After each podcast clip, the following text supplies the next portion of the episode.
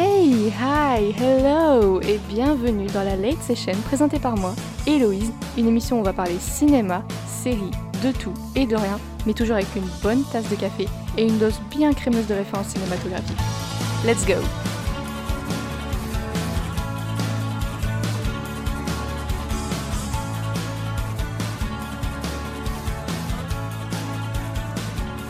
Hey et bienvenue dans ce premier chapitre qui marque le début d'une aventure, le début d'une nouvelle relation entre vous et moi. Jamal et Kaino, but seriously, ça faisait un bon bout de temps que je voulais me lancer dans du contenu.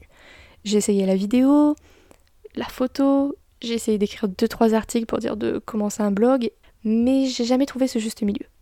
Et du coup, je me suis dit comment je pourrais parler de ce dont j'apprécie le plus, qui est le 7 art. Et je me suis dit, bah, en en parlant tout simplement. Mind of a Mastermind. Et donc du coup, bah, le podcast, c'est le juste milieu. Je n'utilise que ma voix, mes merveilleux accents, n'est-ce pas? Parce qu'il y a beaucoup de franglais. Vous inquiétez pas, cela reste abordable pour les vrais Français, les vrais Français de la pure France. Hein. Et, euh, mais du coup, c'est un podcast où je veux aborder ma passion, donc qui est le 7 art, le cinéma, les séries. Et je veux vous partager tout cela mais aussi toutes les anecdotes et toutes les connaissances que j'ai pu acquérir au cours de ces années. Et je voulais partager avec de la bonne humeur, du sérieux, un petit peu hein, quand même, hein. quand même, hein.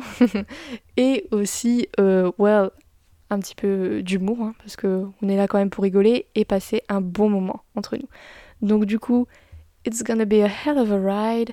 Cela va être une aventure haute en couleur. Donc du coup, j'espère que vous avez votre boisson caféinée, que vous prenez vos vitamines avec, ou votre thé, votre verre d'eau, ce que vous voulez, bref. J'espère que vous êtes bien installés, pépouze, cosy, et que vous êtes prêts à commencer cette merveilleuse et splendide aventure avec moi. Buckle up, buckaroo. Let's go. Je sais que vous êtes une bande de curieux et curieuses, du coup vous devez sûrement vous demander qu'est-ce qui m'a donné envie de commencer ce podcast? Well, simple. La dernière fois, j'étais en train de regarder Dead Poet Society, donc le sac des poètes disparus, qui est sorti en 89. Et il y a cette phrase, il y a ce moment où euh, Robin Williams, qui joue le rôle du professeur Keating, le professeur de littérature, qui a dit ça.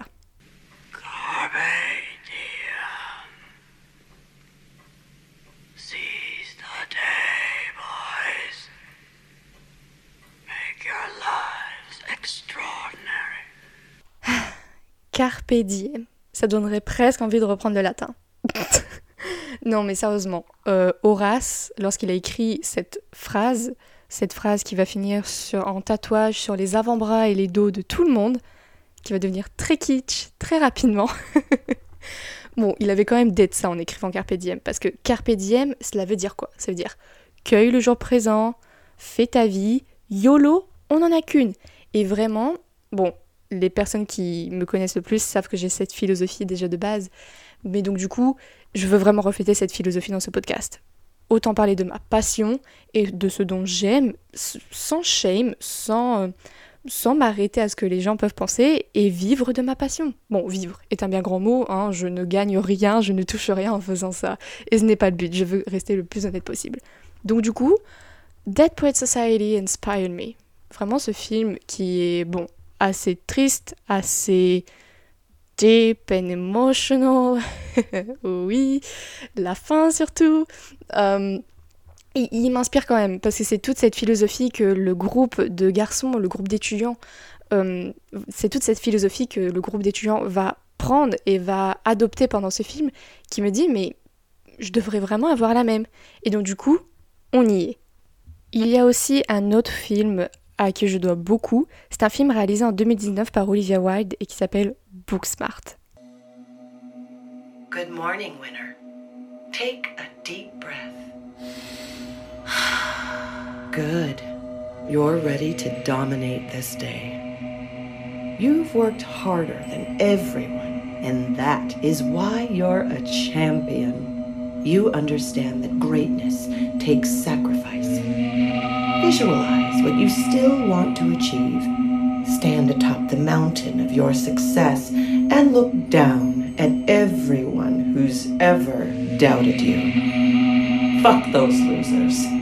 fuck them in their stupid fucking faces. Olivia Wilde, c'est peut-être une actrice qui vous semble familière. C'est l'actrice qui joue au numéro 13 dans la série Doctor House, qui est maintenant terminée. Mais vraiment, cette série, c'est mon enfance. et donc, cette réalisatrice a sorti le film Booksmart avec Caitlin Dever, Benny Fetchstein, Jason Sudeikis, bref, un casting vraiment qui est juste nice et qui est au cœur de la comédie de nos jours au cœur euh, des comédies américaines de nos jours. Mais ce qui est bien aussi avec ce film, c'est que c'est réalisé par une femme en 2019 et cela met en avant deux personnages féminins qui sont dans leur vingtaine, comme moi, et qui sont très féministes, qui ont super confiance en elles et qui vraiment, elles ont des goals dans la vie, elles ont vraiment des idées toutes tracées de leur avenir et elles vont tout faire pour y parvenir. Et c'est ça qu'on veut, c'est cet état d'esprit que l'on adore et que l'on veut avoir nous-mêmes. Cette philosophie peut être très compliquée à adopter, mais moi, je sais que j'ai mis du temps à y arriver et c'est grâce à des films comme celui-ci que j'ai réussi à adopter cette philosophie et à vraiment l'encaisser, à me dire, voilà, maintenant il faut que tu te concentres sur le positif, et c'est ça qu'on va faire maintenant. C'est un film aux good vibes, c'est un feel-good movie, la playlist est incroyable, les scènes le sont aussi. Il y a surtout une scène dans la voiture où les personnages principaux, Amy et Molly, qui sont deux meilleures amies et qui sont sur le point d'être diplômées, se retrouvent dans un Uber et il s'avérait que le chauffeur, bon, c'est leur principal le jour et chauffeur Uber la nuit.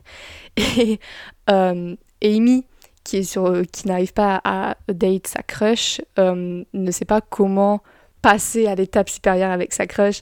Et donc, du coup, elle, Molly, sa meilleure amie, lui propose de regarder un porno lesbien dans la voiture. Sauf que euh, le chauffeur va brancher le téléphone sur la voiture et cela donne ça. All I'm saying, no. No one would know if you watched one porn one time. Think of it as a documentary. It's just a sexy documentary. It's a hot doc.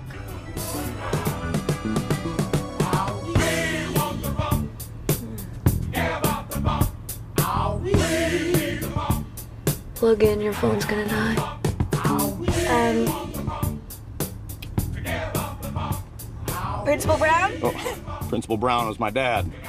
You can just call me Jordan. Uh, no, thank you. Principal Brown? Yes. Uh, I'm so, uh, do you have a phone charger? No, I don't. Well, if you guys want to listen to your music, I can just plug it in up here. No!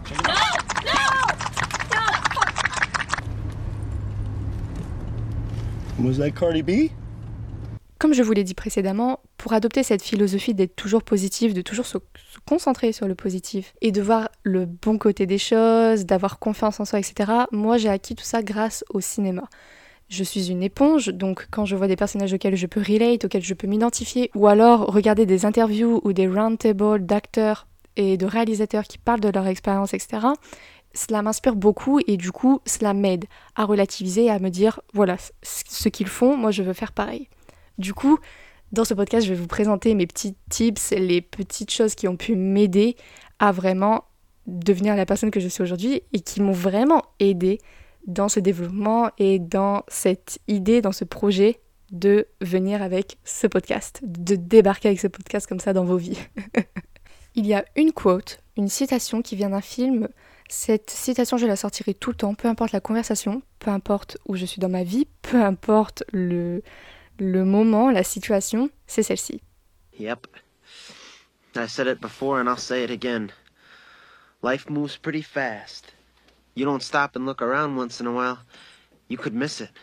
C'est une citation qui vient du film, le fameux film pour moi réalisé en 86 qui s'appelle Ferris Bueller's Day Off, en français qui donne La folle journée de Ferris Bueller. Et le personnage qui vient de dire cette phrase très philosophique, digne des plus grands philosophes des Lumières, pour moi, euh, c'est Ferris Bueller. C'est un personnage vraiment, il profite de la vie et des petits moments. Le plot du film, il fait semblant d'être malade pour louper une journée au lycée, et cette journée au lycée, il va la passer à Chicago avec ses deux meilleurs amis, et il va en faire un maximum. Il va faire le plus de choses dans cette journée, car chaque instant de la vie compte. Il rappelle ce message aux téléspectateurs tout le long du film, et c'est ça qui est super bien. Il y a aussi ce contraste que Ferris Bueller peut avoir de quelqu'un de très optimiste, qui ne prend rien au sérieux, qui joue beaucoup et qui profite de chaque instant de la vie. Il a ce contraste avec son meilleur ami, qui est joué par Alan Rock, qui joue le rôle de Cameron Fry, donc le, le meilleur ami de Ferris Bueller, et qui lui est plutôt pessimiste. Il fait super attention à ce que ses parents pensent de lui, il fait attention aux moindres faits et gestes qu'il peut avoir. Et donc du coup, c'est ce contraste, ce garçon assez pessimiste et qui ne voit pas vraiment la vie en rose, et Ferris Bueller qui est vraiment une boule d'énergie et un rayon de soleil. Amen. Il va quand même danser twist and shout devant des milliers de personnes pendant une parade. Et c'est quand même... euh, c'est ce contraste qui est intéressant. Et donc, on peut se reconnaître dans le personnage de Cameron, mais aussi dans le personnage de Ferris. Et c'est pour ça que il faut retirer euh, le, le message, le gros message qu'il faut retirer, c'est que Cameron, à la fin, il devient comme euh, Ferris. Il décide de profiter de la vie, de profiter de chaque instant et d'être positif, du moins essayer d'être positif comme Ferris. Et c'est ça, c'est ce processus qu'on voit pendant tout le film, c'est ce character development qu'on peut voir évoluer, qui est intéressant à étudier, qui est intéressant à observer et que l'on veut appliquer à soi-même. Et donc c'est pour ça que c'était une vraie inspiration pour moi ce film. Et puis c'est ce qu'on appelle a comfort movie. C'est vraiment un film vers lequel je reviendrai tout le temps car c'est c'est un film vraiment que j'apprécie énormément et qui me fait sentir mais si bien, c'est ça te met d'une bonne humeur, c'est incroyable. On va quitter un petit peu le cinéma, mais cela reste quand même abordable car les programmes que je vais vous présenter sont disponibles tous sur Netflix. C'est l'art du stand-up. L'art du stand-up, c'est un art que j'ai toujours admiré, que je n'aurais jamais le courage de, de faire. C'est vraiment quelque chose qui demande beaucoup de courage et de guts, vraiment. Il faut mettre ses coronesses hein, sur la table pour faire du stand-up et il faut aussi être marrant, chose que je ne suis pas vraiment. Il n'y a que moi qui pense que je suis hilarante, vraiment. je vous parle du stand-up car c'est quelque chose que je trouve vraiment fascinant, qui est drôle, mais qui peut aussi aborder des sujets très sérieux, mais avec euh, de l'humour, mais aussi et donc, du coup avec finesse. J'ai mentionné Netflix car Netflix c'est la, la base de données dans laquelle je vais regarder le plus de stand-up. Ensuite, bien sûr, il y a YouTube. Mais sur Netflix, il y a par exemple Ladies Up qui met en avant les femmes comédiennes, qui est important. Il y a aussi des actrices comme Chelsea Peretti qui joue le rôle de Gina dans Brooklyn Nine-Nine que vous connaissez sûrement. Cette actrice a son stand-up sur Netflix qui est pas mal. Il y a aussi des réalisateurs, il y a des comédiens, euh, il y a des comédiens américains comme Seth Rogen. Mais il y a aussi des personnes qui prennent la comédie comme un vecteur, comme un moyen d'aborder des sujets polémiques ou des sujets importants comme le féminisme. Il y a une comédienne que j'apprécie particulièrement et qui a ses deux Netflix Comedy Special, donc qui a ses deux spectacles de stand-up sur le catalogue français, euh, c'est Anna Gatsby.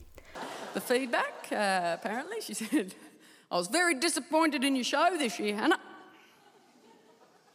I just don't think there was enough lesbian content.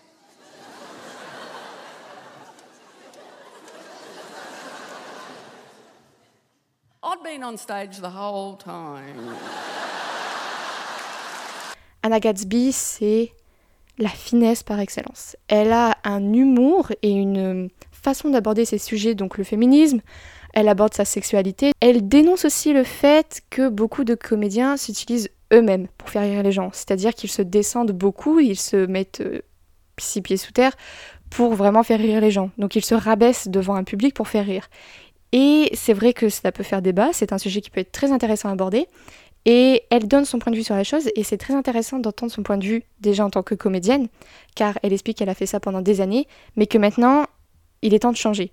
Et que elle-même, en tant que femme, avec tous les mouvements féministes qu'il y a eu surtout les derniers temps, et puis en tant que personne ouvertement lesbienne, il faut qu'elle arrête de se rabaisser pour faire rire les gens, et que du coup, elle est drôle elle-même. Elle sait qu'elle est drôle et donc du coup elle veut montrer aux gens que on peut faire du stand-up tout en étant drôle et en abordant d'autres sujets que le rabaissement de soi-même. Et c'est intéressant. Et elle fait ça avec tellement de finesse et à la fin on sort de ces stand-up et on remet, bon, bien sûr on remet un petit peu les choses en question, on remet les choses en perspective, mais on se dit quand même que c'est une sacrée comédienne. Bien sûr je ne vais pas parler de stand-up sans parler de mes, sans parler de mon chouchou. Euh, les personnes qui me connaissent sûrement doivent savoir, mais mon chouchou dans le stand-up, cela reste John Mulaney. John Mulaney, c'est un comédien et un écrivain qui a commencé à l'émission Saturday Night Live, qui est diffusée tous les samedis soirs sur NBC. Saturday Night Live, c'est une émission qui est connue, elle existe depuis 75, depuis 1975, et le but, c'est pendant une heure, il y a des sketchs qui s'enchaînent avec une célébrité qui vient animer l'émission. Donc ça pourrait être John Malkovich, Brad Pitt, um, I don't know, euh, Eddie Murphy ou alors Jim Carrey. Bref, ça peut aller vraiment de l'acteur dramatique au chanteur, euh, etc. Et à chaque fois, il y a un musical guest d'ailleurs, donc ça pourrait être euh, Mark Courtney, Lord, euh, vraiment Rihanna, etc. Tout le monde y est passé et c'est vraiment, c'est vraiment, je pense que c'est une étape dans chaque vie d'acteur ou de chanteur. C'est vraiment dès qu'on fait SNL en raccourci, je pense qu'on a un peu tout réussi et qu'on est au sommet de sa carrière.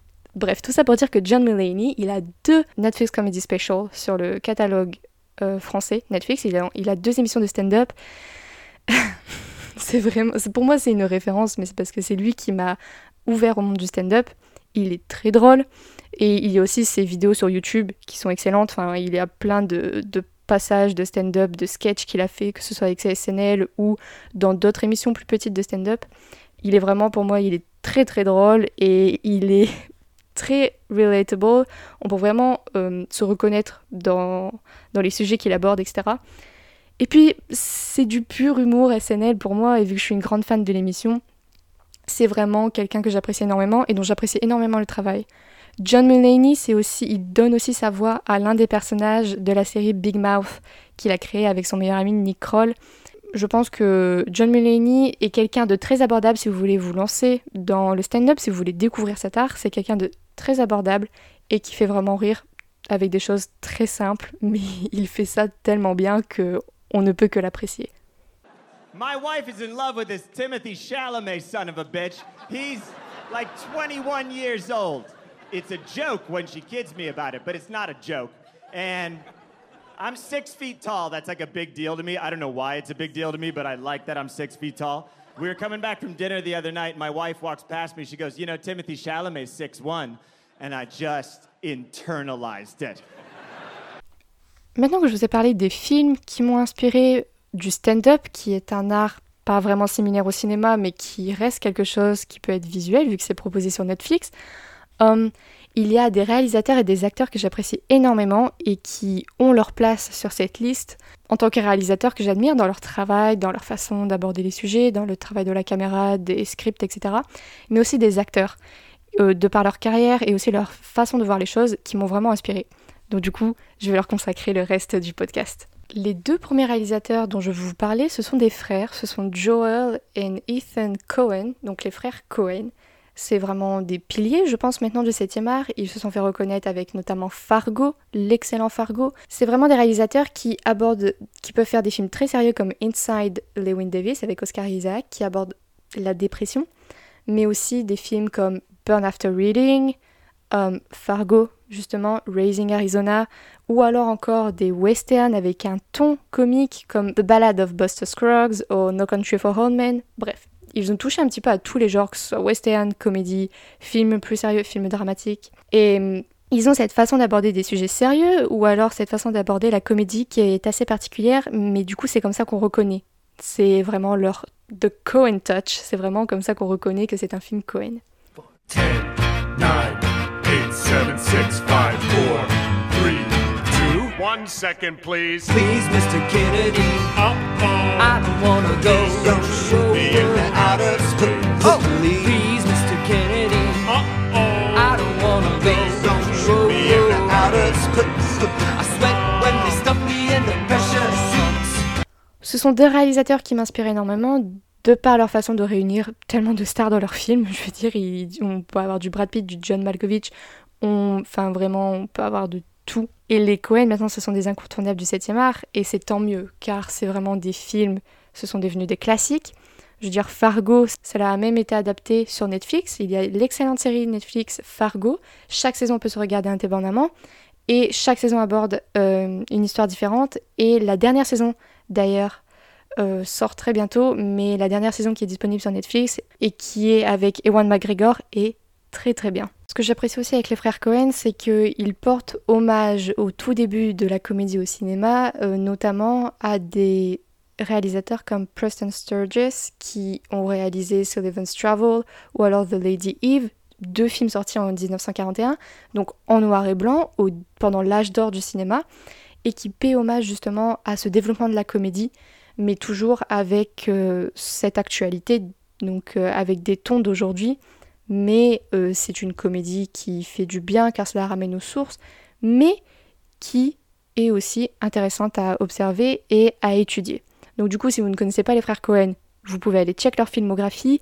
Tous les films, il y en a pour tous les goûts, vraiment. Et si vous les connaissez déjà, well, vous savez déjà tout, vraiment, il n'y a rien à ajouter. Vous avez de très bons goûts.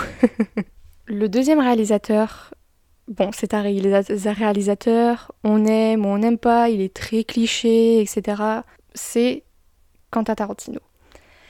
Il est très très surcoté, je sais, mais vous avez beau dire, il est quand même maintenant, lui aussi c'est devenu très rapidement un pilier du 7e art. Il a fait des films, il a réalisé des films comme Kill Bill, um, well, le fameux Pulp Fiction dont tout le monde parle, mais ses derniers films, notamment Once Upon a Time in Hollywood, et hum, c'est quand même une personne qui a réussi à mettre dans le même film Leonardo DiCaprio et Brad Pitt. Et rien que pour ça, on lui doit un grand merci, vraiment. Jesus fucking lines, embarrass yourself like that in front of all those goddamn people. You're sitting there like a fucking baboon. Maintenant, ce qui m'a fait réellement apprécier le cinéma de euh, Quentin Tarantino, c'est son film sorti en 92, Reservoir Dogs. Reservoir Dogs, c'est l'histoire de six criminels qui ont été engagés pour voler des diamants dans une banque, etc., mais qui ne connaissent pas réellement l'identité des uns des autres. Et donc du coup, cela va partir rapidement, euh, le hold-up, entre guillemets, va rapidement euh, tourner au fiasco, et cela va, ça va les amener à douter des uns des autres, et c'est fait avec tellement de finesse, il y a vraiment des dialogues entre les acteurs, entre les personnages joués par les acteurs dans ce film, qui sont bon, bah, bien sûr iconiques, qui ont marqué le 7e art, mais qui sont vraiment d'une finesse, car cela reste marrant, mais encore avec la lourdeur qui est bah euh, je ne te fais pas confiance et euh, je braque un pistolet sur toi tellement je ne te fais pas confiance. Et puis ça reste des criminels, vous voyez. Mais il y a aussi, si on revient au dernier Once Upon a Time in Hollywood, avec Leonardo DiCaprio, Brad Pitt, Margot Robbie, qui est une étoile montante, une étoile filante maintenant du cinéma, c'est quand même un film avec en toile de fond les débuts de Charles Manson et de euh, sa secte. Et donc du coup, ça reste quand même des sujets assez lourds, assez sérieux. Et même Inglourious Bastard qui aborde euh, la Seconde Guerre mondiale et les nazis, mais c'est tourné à l'humour et c'est fait très finement. Il y a aussi le jeu de la caméra, le jeu des acteurs, les dialogues et les scripts qui sont excellents.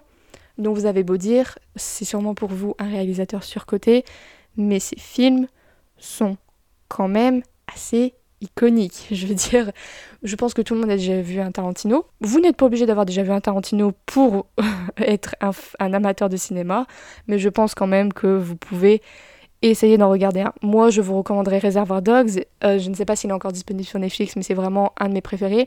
Il y a aussi un Tarantino euh, qui aborde l'horreur et qui est un de mes genres préférés, avec George Clooney. C'est une histoire de vampire.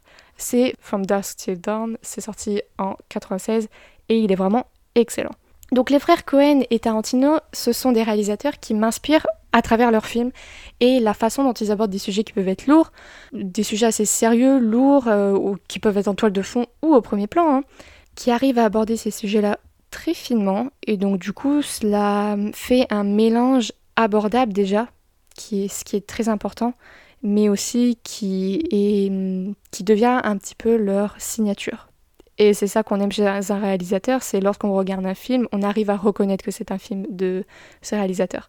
Et c'est ça qu'on apprécie dans le 7e art. Et moi, c'est ce que j'apprécie tout particulièrement chez ces réalisateurs, mais c'est aussi leur humour. Et c'est leur script vraiment qui m'intéresse. C'est le développement de leur caractère, le, développement des personnages qu'ils ont pu créer, et les échanges que les personnages ont entre eux, et les dialogues qui sont basés sur un script qui déjà est chargé de sens et d'humour. Et c'est le pilier de leur film et c'est très important pour moi. Donc c'est pour ça que j'apprécie énormément leur travail. Comme promis, on va parler de séries et je vais vous présenter deux séries que j'ai découvertes l'année dernière et qui sont très très très rapidement devenues mes deux séries préférées. Elles m'ont convertie à la religion maintenant ces séries. Je prie tous les soirs. non, je rigole. Mais les deux séries ont été acclamées par les critiques. Um, elles ont gagné tous les prix aux Emmy Awards, aux Screen Guild Awards. Vraiment, elles ont raflé toutes les cérémonies auxquelles elles ont pu être nominées. Donc ça, forcément, on apprécie fortement. Mais avant cela, ça reste des séries qui sont très intelligentes et qui sont faites par deux personnes que j'apprécie énormément. Je vais vous les présenter. Oh my god, oh my god, oh my god, what am I gonna say? What am I gonna say? I sometimes worry I wouldn't be such a feminist if I had bigger tits. La première série se nomme Fleabag. C'est une série britannique réalisée par les studios BBC et produit et écrit et réalisé par Phoebe Waller-Bridge. Fleabag, cela suit le quotidien d'une personne. Bon, elle s'appelle Fleabag. Cette personne, on ne connaît jamais vraiment son prénom. Mais cela suit donc le quotidien de cette jeune femme qui est dans sa trentaine et qui est à la fois drôle et touchante et qui a vraiment une répartie, mais on rêve tous d'avoir de la répartie comme elle. Vraiment, personne n'arrive à gérer le game de la répartie comme ce personnage.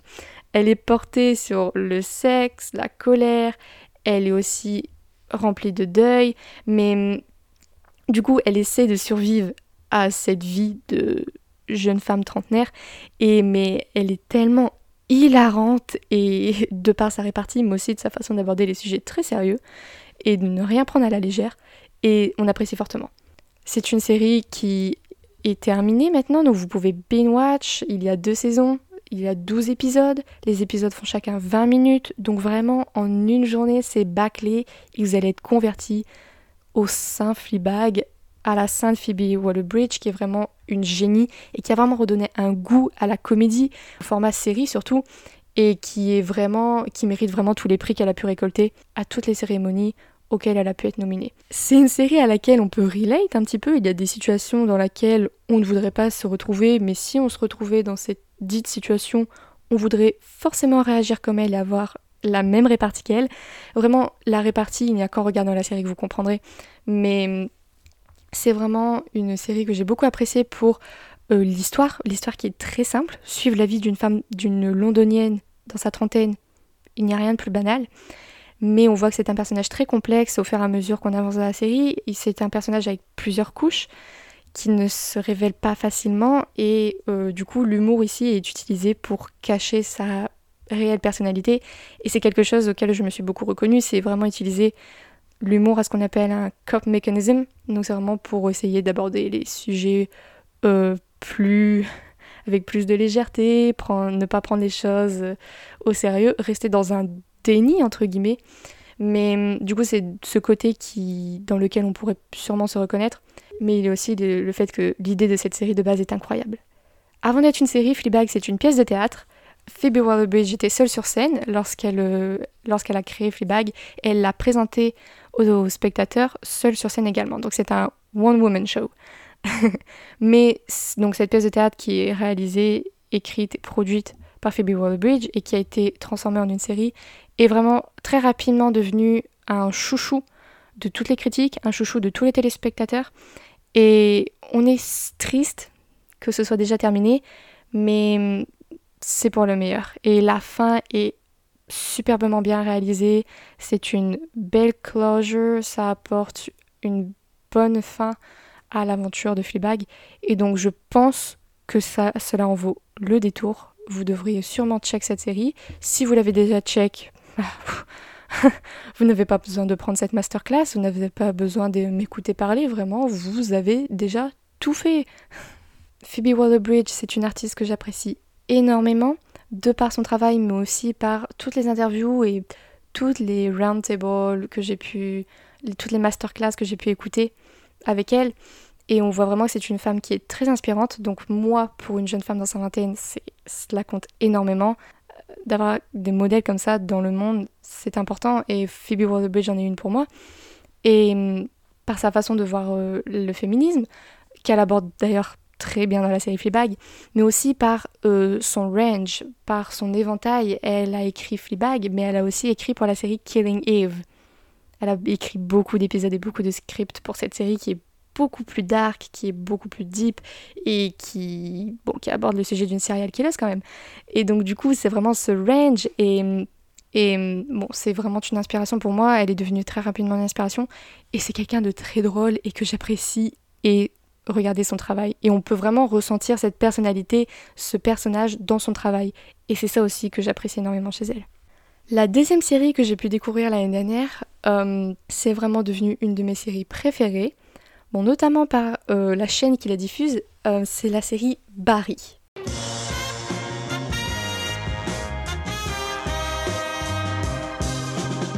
Barry, c'est une série réalisée par Bill Hader et Alec Berg. C'est une série qui est diffusée sur la chaîne HBO. Ah la chaîne qui a diffusé Game of Thrones, Les Sopranos. Je pourrais en citer tellement, tellement plus. Enfin, True Detective, Sharp Objects, bref. C'est une série qui a vraiment le flair et l'œil pour repérer les petits chefs-d'œuvre comme ça, les petits bijoux de la télévision. Et Barry en est un pour moi. Barry, c'est un personnage qui est joué par Bill Hader et c'est l'histoire d'un tueur à gages qui est au bord de la dépression, qui est envoyé à Los Angeles pour exécuter quelqu'un. Rôle de tueur à gages, we know. Mais euh, lorsqu'il suit cette personne qu'il doit tuer, il se retrouve à assister à un cours d'acting à Los Angeles. Et il, euh, il, y a tellement de chaleur et d'enthousiasme dans ce cours. Ce cours est un déclic pour lui, il y a un déclic dans sa tête et il se dit Well, maybe I should keep on living.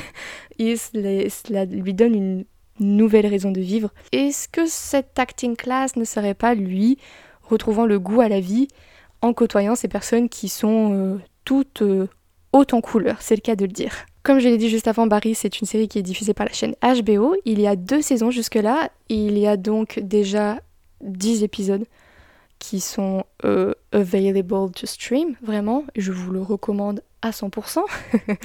Une troisième saison est en production, bien sûr, avec la crise sanitaire et le Covid, tout a été décalé. Ça ne sera pas avant 2022 qu'on verra le jour de la troisième saison.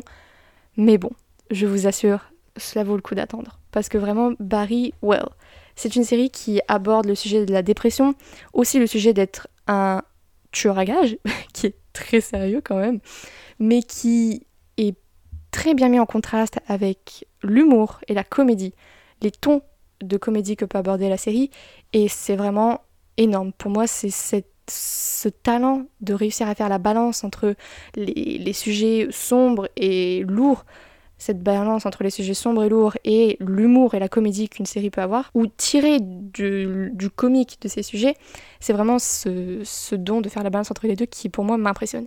Et Bill Hader, c'est un acteur que j'ai découvert grâce au film d'horreur sorti l'année dernière, It Chapter 2. Donc oui, le fameux clown.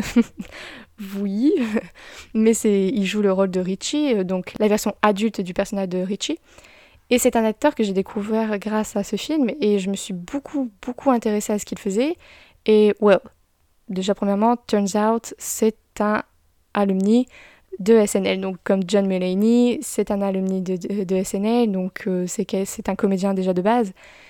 Mais c'est sa carrière et sa façon d'arriver comme ça dans le monde du cinéma et de l'acting qui est très intéressante et qui explique très bien dans, pareil, des vidéos YouTube que j'ai pu regarder sur lui. Et Vraiment, pour moi, Barry, c'est vraiment le Saint Graal. Il est au sommet de sa carrière en ce moment, surtout après avoir été à l'affiche d'un box-office comme, le film, comme les films ça.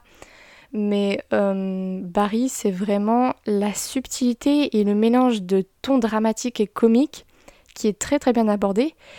Et on comprend pourquoi HBO a bien voulu euh, produire cette série, car c'est une série qui déjà reflète bien la chaîne HBO et qui est intéressante. Mais donc, il y a aussi le casting qui est super intéressant et très surprenant. Il y a Bill Hader, forcément, Stephen Root, Sarah Goldberg, Anthony Carrigan, mais il y a aussi le fameux Henry Winkler, qui a d'ailleurs gagné un Emmy, un Emmy Award l'année dernière pour son rôle de Gene Cusno, donc le professeur de l'acting class. Et il a quand même commencé dans la fameuse série des années 70, Happy Days. Et donc, du coup, c'est un acteur qui a vraiment une qui a vraiment été au sommet de sa carrière comme ça dans les années 70, qui a connu un petit peu euh, le bas de la pente euh, pendant un moment, mais qui là est revenu au sommet de sa carrière et on avait oublié pourquoi on aimait tant cet acteur. Il est vraiment, il est tellement gentil et tellement talentueux aussi que du coup, on l'apprécie encore plus. Mais du coup, c'est vraiment des révélations dans ce casting et c'est aussi des acteurs qui jouent des personnages tellement insupportables mais que l'on aime tellement. Je veux dire, euh, Bill Hader, il joue quand même le rôle d'un hitman, donc d'un tueur à gage, mais on l'aime énormément, ce, cet ancien soldat qui est maintenant un tireur à gage.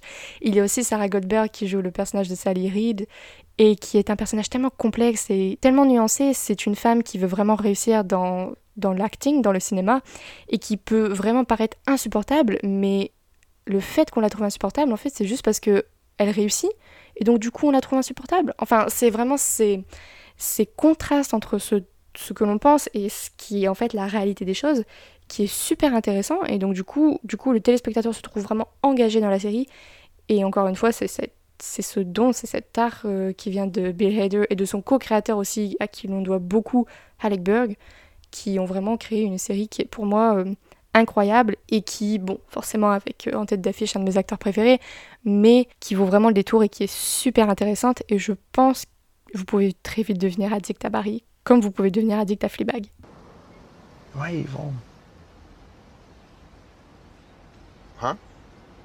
Am I like, am I like, like an evil person? Oh my god. I mean, absolutely. Do I not tell you that enough? You are like the most evil guy I know, man. You know, I take no pleasure in, in killing people. You know that, right? Man, all this talking has made me hungry. Qu'est-ce que vous pouvez retenir de ce premier épisode? Well, life is just like the good place, but also the bad place. Vous avez tous déjà regardé The Good Place sur Netflix, du moins j'espère.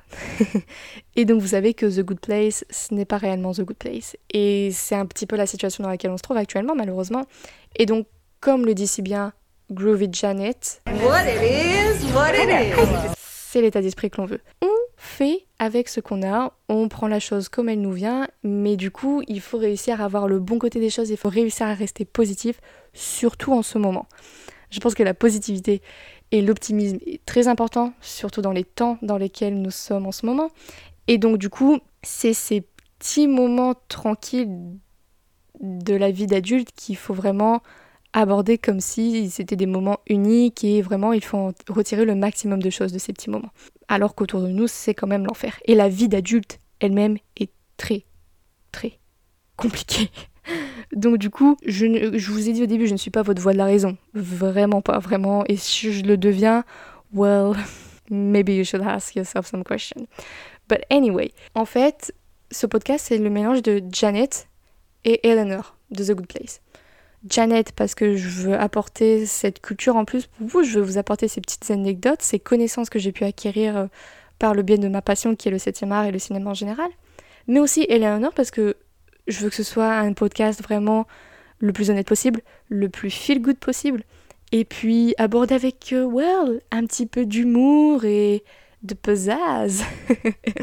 Donc, of course, le 7 art, c'est énorme. Il y a tellement de choses à aborder et on a tellement de temps sous le bras, donc ne vous inquiétez pas. Je pense que vous aurez tous un épisode dans lequel vous vous reconnaîtrez peut-être un petit peu plus que d'autres. Mais euh, on va aborder l'horreur, la science-fiction, les rom-coms, on va parler de séries, on va parler d'anecdotes sur des réalisateurs, sur, euh, I don't know, les blockbusters, l'âge d'or du cinéma dans les années 70. Vraiment, j'ai plein de connaissances et je veux vraiment vous les apporter, mais je vais essayer de faire ça d'une façon très conviviale. Ce podcast est toujours à boire avec un café. Je veux que vous abordiez ce, podcast avec de la bonne humeur et je veux que vous ressortiez de ce podcast avec de la bonne humeur. En tout cas, merci à tous d'avoir écouté cet épisode, cela signifie énormément pour moi. Je sais que ce n'est que le début, donc ce n'est pas forcément parfait, mais baby steps. On va y arriver au fur et à mesure et on est là pour apprendre de ses erreurs et pour s'améliorer au fur et à mesure. Donc c'est pour ça, merci beaucoup d'avoir essayé, d'avoir écouté ce premier épisode et j'espère vous voir au prochain. Ciao